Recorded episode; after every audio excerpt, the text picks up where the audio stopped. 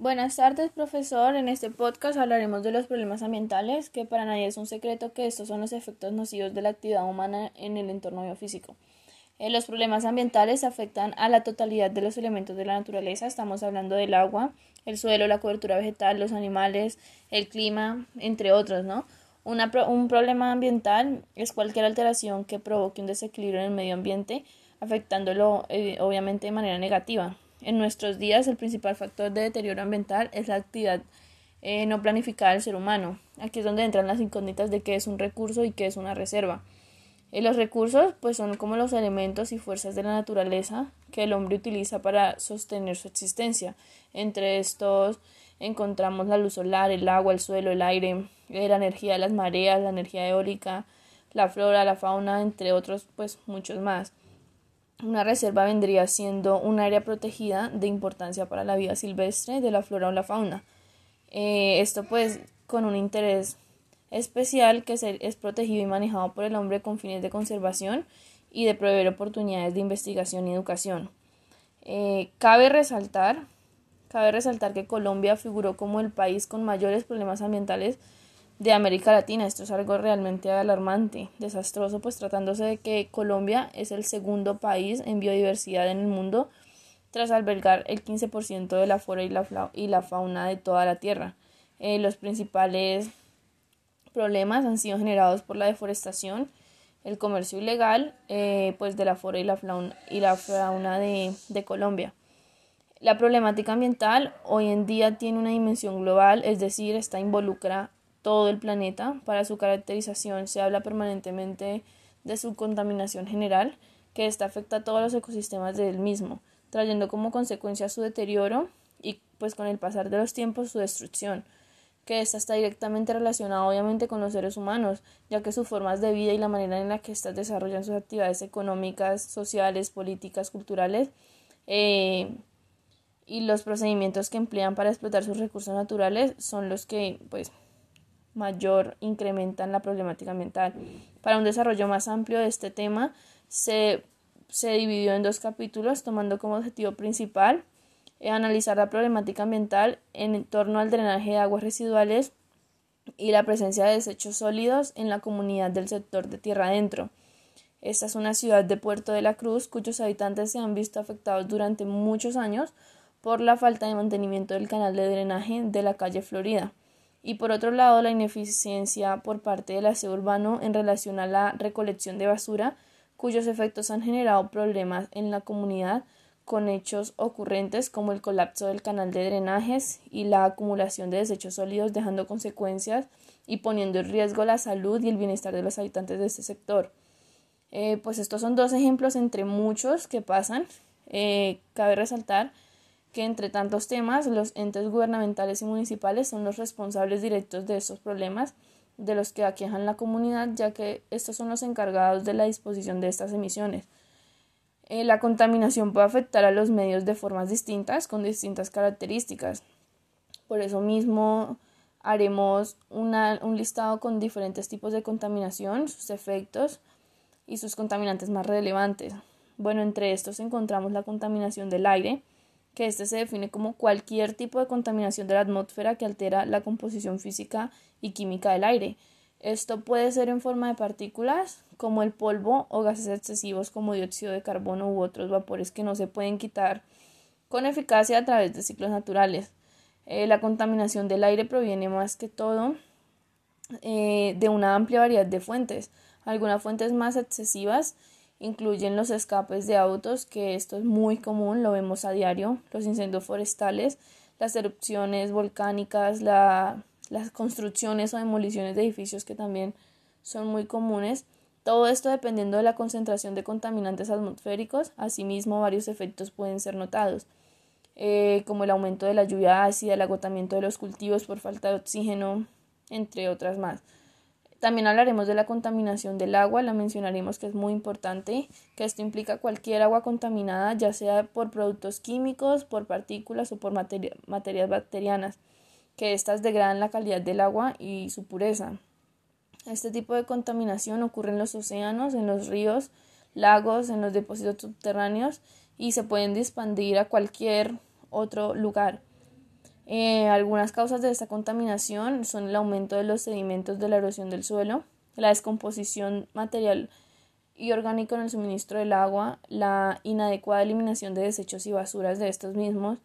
Entre los efectos de la contaminación del agua también se incluyen la reducción de la cantidad de agua potable disponible para el consumo y la reducción de los suministros de agua para el riesgo de cultivos. Eh, también afecta a las poblaciones de los peces y la vida silvestre.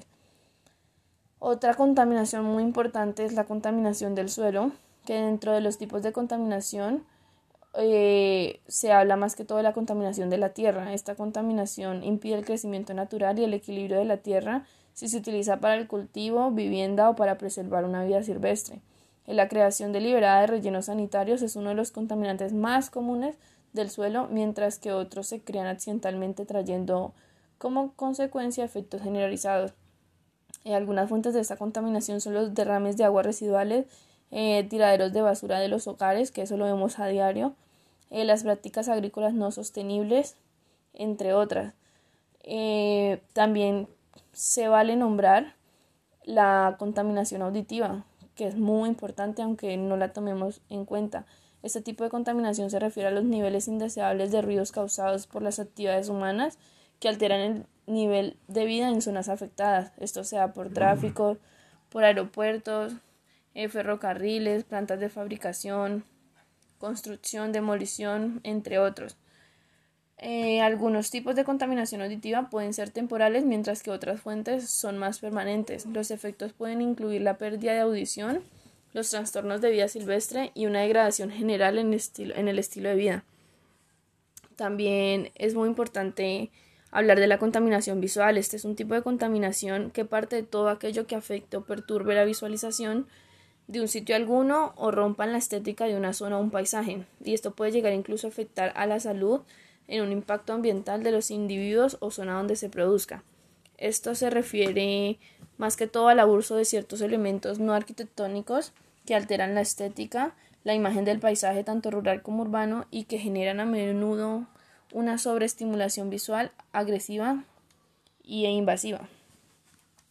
Eh, esta puede ser causada por otros tipos de contaminantes como las líneas eléctricas, las vallas publicitarias, eh, las áreas de construcción, eh, mientras que la contaminación visual tiene pocos efectos en la salud o en el medio ambiente de manera inmediata.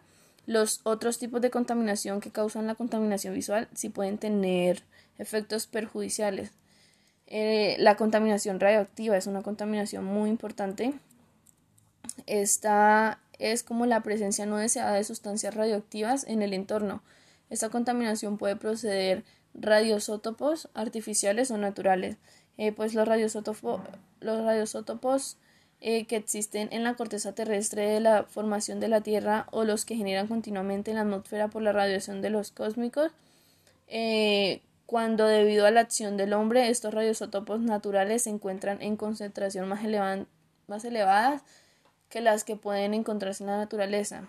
En el otro caso son los radiosótopos artificiales, que estos no existen de manera natural en la corteza terrestre, sino que se han generado en alguna actividad del hombre. Algunas fuentes contaminantes eh, radiactivas son los accidentes de centrales nucleares o fugas inadecuadas, las operaciones mineras de uranio, eh, disposición de residuos nucleares, entre otros. La contaminación térmica también es una contaminación muy importante ya que ésta se produce cuando la temperatura ambiente cambia por alguna actividad humana. Las centrales termoeléctricas o nucleares em, son dos de los sistemas de generación de energía más comunes de la actualidad y se encuentran entre sus principales causantes de contaminación, ya que estas instalaciones, el combustible que transforma el calor para producir la energía, la baja eficiencia del sistema se produce en la expulsión al exterior de grandes cantidades de calor y pues para enfriarlo se utilizan volúmenes importantes de agua y por ello este tipo de centrales se ubican en lugares costeros o cercanos a lagos o grandes ríos. Eh,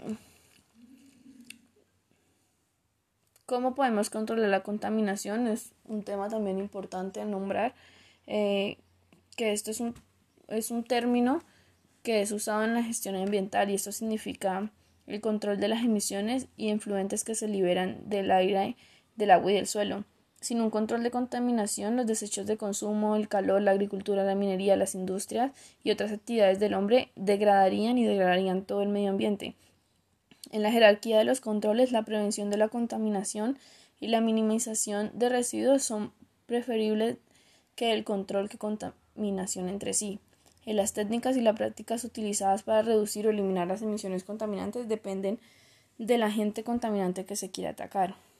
Eh, la educación desde un nivel inicial sobre la contaminación, sus consecuencias y formas de evitarla ayudarían muchísimo a concientizar a muchas generaciones sobre los problemas medioambientales a medida que estas generaciones se vuelvan adultas, provocarían más presión sobre la protección del medio ambiente, impulsando más controles y políticas ambientales.